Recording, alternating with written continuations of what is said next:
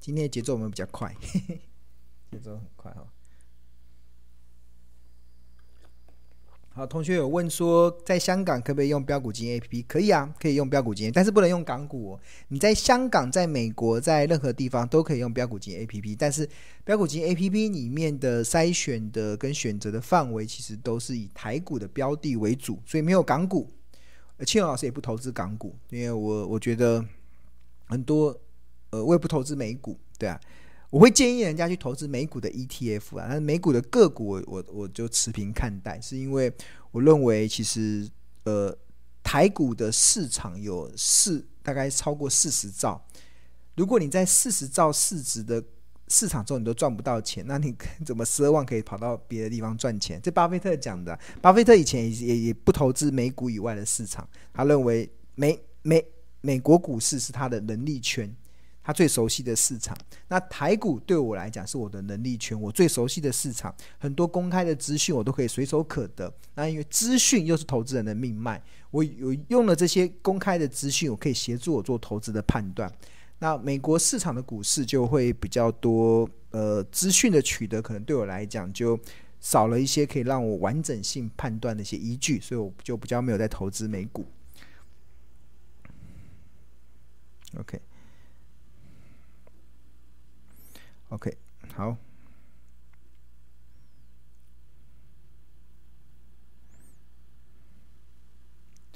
好，我们现在开放问题。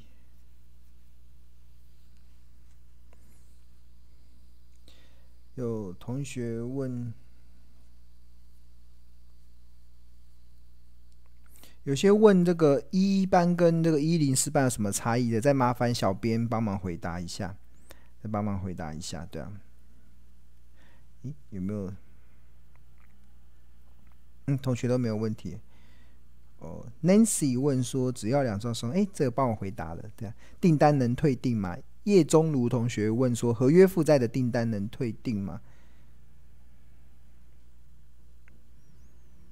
对啊，只要不违违违约的话都可以，对啊。救生报名有折扣吗？还是可以跟着上？救生报名不需要。财报魔法班它的好处就是，呃，如果是财报魔法班，它的好处是你可以一直重复的上，你可以一直重复的上。所以现在有些同学报名的是，有些同学是参加一一零一班的财报魔法。一零一班是民国一百一十年的第一班，我们民国一百一十年开了四班嘛。所以他上了一零一班之后，他上完之后他又上一零二班，上完之后又上一零三班，上完之后又上一零四班，上完之后又可以再上一一班的，而且一直重复上，一直重复上，所以他没有所谓的救生优惠，它就是一个重复上的课程嘛，对啊，你就让你学好学满，对啊，学好学满。所以我我一直在常讲了，如果你终究要定财报魔法班，那为什么不开始越早定越好？因为你越早定，你上的时间越长嘛，对啊。你看他没有时间，现在就一直让你重复上这样。那当然，明年比较大的不同。二零二二年比较不同，就是原本在呃二零二一年的时候是会加赠庆荣老师的毕业直播，所以除了二十五堂的财报魔法的课程之外，那第二十六堂会多加赠一堂庆荣老师的毕业直播。那这是在二零二一年的时候做法。那二零二二年就不不再加赠庆荣老师的毕业直播，但是还是非常物超所值。然后，但是，所以最后的机会就是在二零二二年的一月十七号以前报名这个财报魔法班，你还可以回头看一一零四班的毕业直播。那这个一一零四班的毕业直播的主题叫做“透过财报的领先指标，挖掘二零二二年的成长标股”。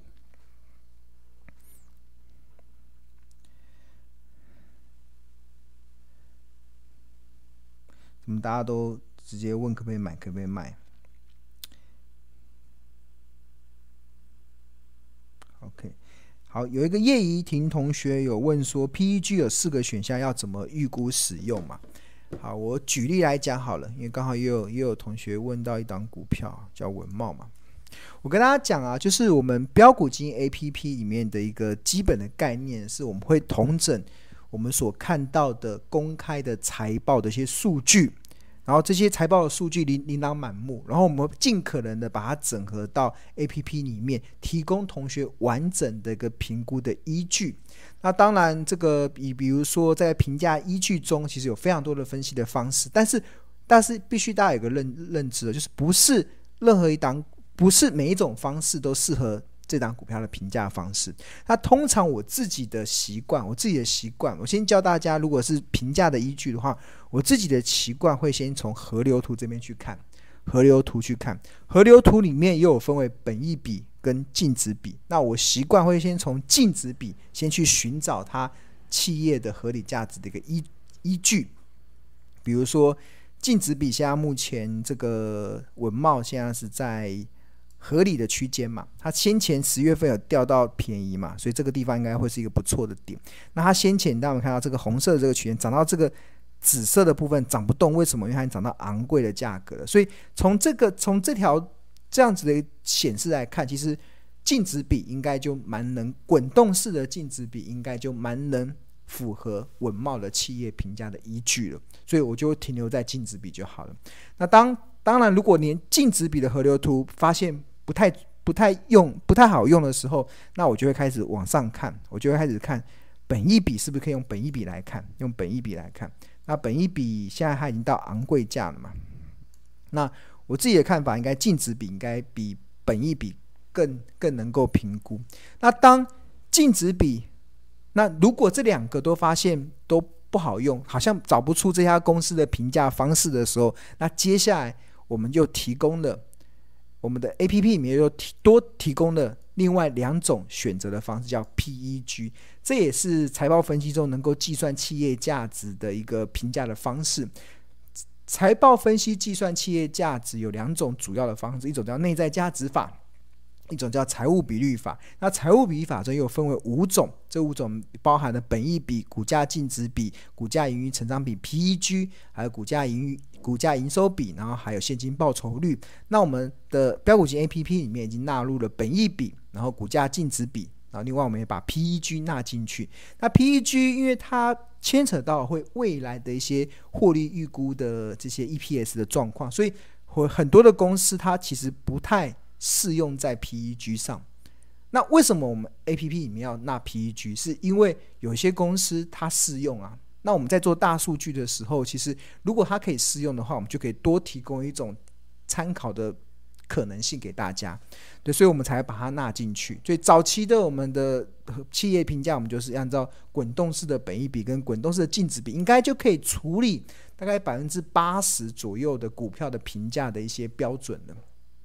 对，那那那为了更完整，我们又加入 PEG。那 PEG 有四种，有分为税后净利率。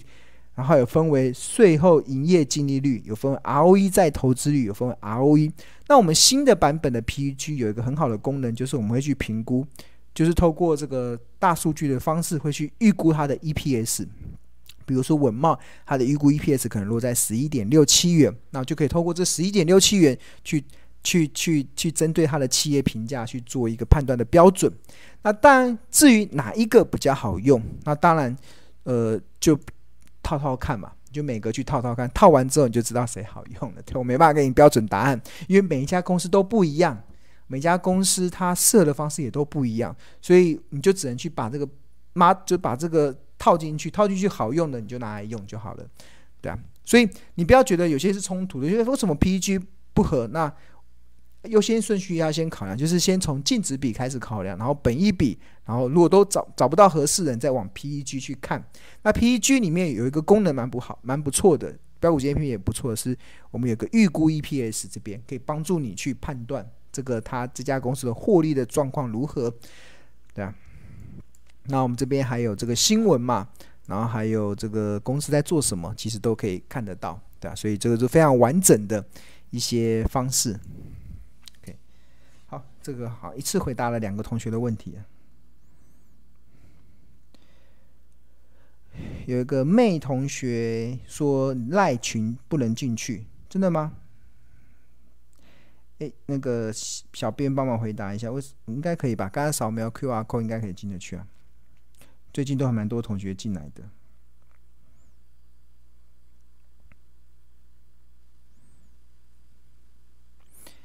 呃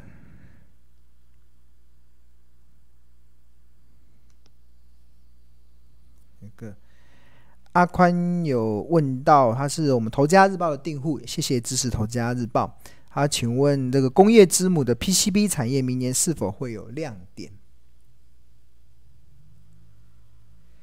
呃，PCB 是工，就是既然叫工业之母，就是基本上就是很多的呃产品，只要电子产品都会用到 PCB。但是 PCB 又有分啊，它有分为硬板、软板。然后现在因为有一些半导体的高阶的制程，它可能它的这种呃会需要用到 ABF 载板，所以它就会有不同的。产品跑出来，那但是如果整个产业是往上成长的，当然它会有亮点。但是因为 PCB 太大了，对啊，所以你要要分到细的部分。那先前其实我们我几年前我认为那个车用的 PCB 板其实蛮好的，车用的 PCB，因为。呃，以前的 PCB 印刷电路板都用在笔电嘛，用在电脑嘛。那未来很大应用是用在汽车，因为汽车有越来越多电子产品的，越当你越来越多电子产品的时候，那汽车会用到的印刷电路板就会越来越多。所以，像我我个人其实之前其我还蛮长期追踪有一档公司叫晋鹏。呃，晋鹏这家公司其实就是呃最大的，应该说之前啊是应该说车用印刷电路板占它比重最大的一家公司。然后还有如果产能最大应该健鼎这家公司，这这几年积极的跨入健鼎、晋鹏跟健鼎这两家公司，这个是蛮明显的会起来的。然后那当然有一些呃。对啊，还有伺服器板，有些伺服器板因为云端的需求起来嘛，但是因为这个产业的竞争太激烈了，竞争蛮激烈的，对啊，因为中国大陆嗯进入门槛没有很高，所以中国大陆也可以做这样子，所以但是也可以留意啦，有一些公司它如果经历经历过杀价竞争，杀价竞争就是那种它被打到谷底了，对啊，它也许就有翻身的机会，啊，翻身的机会，所以我觉得可以去留意那个翻身的机会，对啊，那。前两天的日报中有写一档，呃，跟印刷电路板产业有关的，然后股价从七十几块跌到二十几块，然后这家公司也在力图转型。对，我觉得这位阿宽同学可以去期待日报接下来对他的追踪。对啊，那时候我在整理的时候是有看到，诶，好像蛮有意思的这样。所以这个阿宽同学可以持续的追踪日报对这档印刷电路板的。从七几块跌到二十几块，然后最近在企图的在打底，这样子看有没有办法翻身。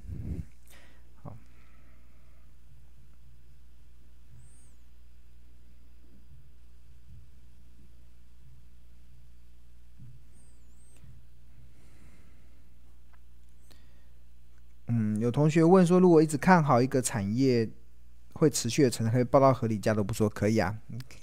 资金雄厚就可以啊。如果你就是重点在于你的资金的配置啊，资金的配置就是像我自己的习惯，我过去一直跟大家分享我的操作的原则嘛，就是我常态性的会保留呃七成的股票，七成左右的股票，然后有三成左右的现金，现金是以备不时之需嘛。然后当像呃像十月份的时候股市下跌的时候，我就会把那三成的现金拿来动用去买，我觉得跌。跌到便宜价的一些好公司，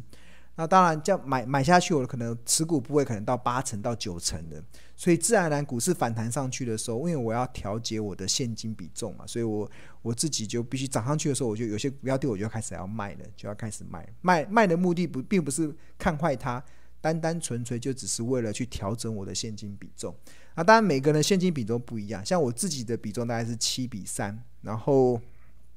如果台股再继续涨上去，可能变六比四，对啊，就六六比四，对啊，就是现金继续拉升嘛。那这个三成跟四成的现金要干嘛？就哪一天如果莫名其妙股价要下跌的时候，我就有现金可以去接。那接到八九成快满了，买到都光没有现金了。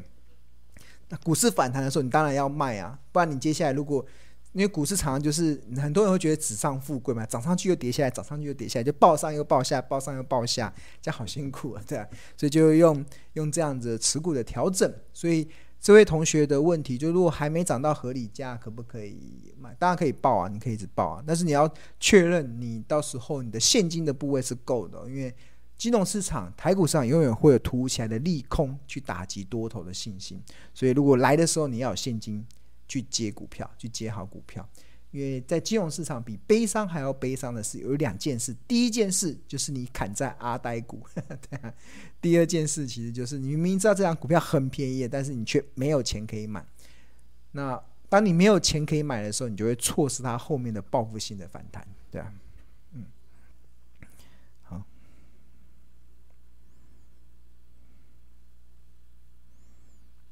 好。有一位不知道怎么念，它是 A P P 跟日报的订户，想请问老师对于敦泰的看法，驱动 I C 会是未来的重点吗？敦泰，敦泰的看法，好，我们来快速扫描。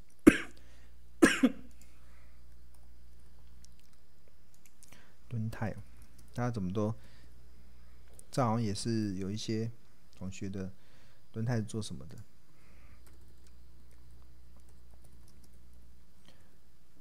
敦泰三五四五，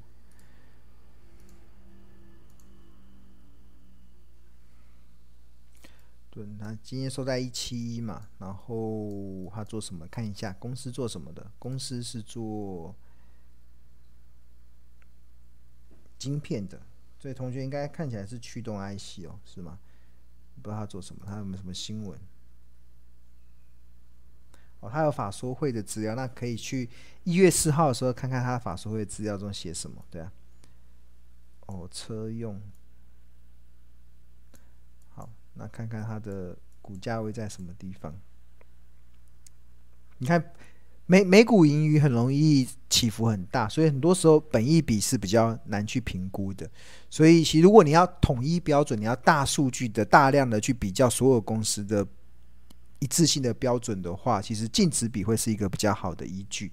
那这个净值比里面，其实滚动式净值比蛮蛮好参考的。那你看先前，对啊，它先前涨上去嘛，现在跌到特价，哎，不错啊，跌跌下来很好了，跌到特价了，看起来是蛮不错的。以价格的横减，因为如果你买追在这边，就是买在疯狂价嘛，就是同学刚才前面有同学分享的无知，对啊。不赔不赔也难，但跌下来之后就就有价值了，就有价值了。像先前联咏也是跌下来就开始有价值了，对。那它的产业的面向应该还不错吧？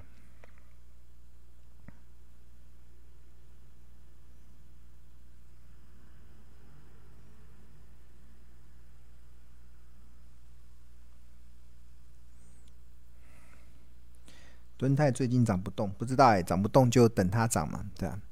有些时候，如果有些产业分析的研究，你必须得去追踪。我我日报只会去追踪我我所熟悉的，因为每个人的熟悉的产业，每个人能力圈不一样嘛。所以像有些同学可能是在传统产业，所以他很熟悉他自己的产业；有些同学是在，我记得我们有日报订户是在太阳能产业，他可能很熟悉太阳能产业；有些同学在半导体产业，他很熟悉半导体产业。那熟悉这些产业的同学要记得要在群组里面要分享你的产业讯息哦，对啊。那听到你们的产业讯息，我们就会多多一些研判嘛。那当然你，你重点就我要跟大家讲，重点不在你选很多股票，重点是选你熟悉的股票，那才是投资胜算最高的方式。就你不用去买十档、二十档、三十档股票，太多了，就是真的有用的一档就够。哎，一档好像太少了，至少要三五档这样子，对啊，对啊。所以每天换股票，那个真的你根本不熟悉它，你没不熟悉它，你怎么跟它找到好的结果？OK，好，那我们今天就到这边了，九点半了。好，我先前的时间都拉得太长了，同学可能看了都想睡觉，所以我们要把时间控制在一个半小时内结束。好，那今天的内容就。在这边，然后如果同学有什么不清楚的，你可以欢迎可以扫描这个这个 QR code，扫描这个 QR code，然后可以呃有没有四个助教都可以回答大家的问题。然后我们的一些像财报魔法班的这个群组里面啊，都有很多同学的一些蛮有水准的一些讨论。我觉得很多的股票的一些看法，或者是一些投资的一些看法，其实呃，我想要给大家的就是。不用，真的不用问我，你我把方法教给你之后，你自己就会判断。那当你自己判断的时候，你还还觉得还不太确定的时候，没关系，你还有一群同学可以一起讨论。很多东西是讨论出来的结果，对啊，我不会直接给你答案，我觉得给你直接答案，你今天有这个答案，你接你以后你就只是记得这个答案而已。我要告诉你的是那个方法。那这方法过程中，你可能透过上课的过程，慢慢一步一步的建立起这个判断的方法。那在这个判断的方法过程中，然后你先有一些基础，然后可以开始判断，然后再开始跟同学讨论。跟同学讨论完之后，那常常我会在旁边看同学之间的讨论。那如果我觉得有有些讨论我可以切入的话，那我就会提供给大家一些我自己的一些论点。啊，重点其实都是我要告诉大家，就是只有把投资这件事情呢、学会，而且掌握在自己的身上，你才有办法创造出你人生的更更多的可能性。因为股票市场太危险了，很多的资讯都是来自于意图想要影响资讯的人的身上。很多人搞不好报这档股票给你的时候，他是心心怀不轨，他搞不好。在电视上或者在媒体上讲一档股票，他很看好，但是搞不好私底下这边偷偷卖股票。很多老板也会这样做啊，在媒体上讲很好，自己偷偷下来卖股票。所以台股是一个资讯爆炸的一个环境，但是很多的资讯都是来自于意图想要影响资讯的人身上。所以你要怎么不受到这些错误资讯导致你赔钱的一些状况呢？最大根本的就是你要回到投资这件事情上，你要有自己要有能力可以去判断资讯的真伪。那这过程是需要学习的。那学习的过程，你可能花一点时间来学习，我相信都是你最值得的投资。像我们刚刚同学有讲，他今年最值得投资就是参加了这个，不管是投资家日报或者是标股金 A P P 的财报魔法班，甚至有些同学还报名更进阶、更进阶的庆隆老师所教的这个六堂。十八个小时不看盘的获利投资术，他们把这些一技之长学习在身上，然后在跟同学之间彼此交流讨论过程中，你会一点一滴的看清楚投资的真面目，你会一点一滴的在股票市场中找到信心，你会发现你对市场你有更多可以了然于胸的这些定见。